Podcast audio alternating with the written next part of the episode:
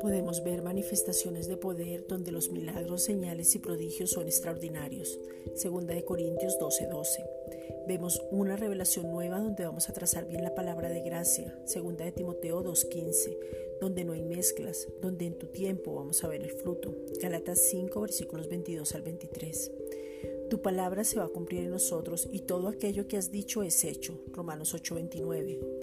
Padre, hoy te deseamos, anhelamos y queremos permanecer en tu presencia. Salmo 16:11. Anhelamos tu palabra, queremos conocer los misterios. Efesios 1:9. Tener más claridad de la identidad para poder caminar como lo que somos e imitarte. Efesios 5:1. Estamos en la sobreabundancia de Dios. Tú nos das mucho más abundantemente de lo que pedimos o entendemos, Efesios 3:20, y por tanto todo lo que hemos sembrado lo vamos a ver. Vamos a ver una cosecha sobrenatural, grande y abundante. Hemos sembrado la semilla que es tu palabra, o sea, Cristo mismo, primera de Pedro 1:23, y se va a desarrollar en cada persona aún en aquellos que no veíamos nada.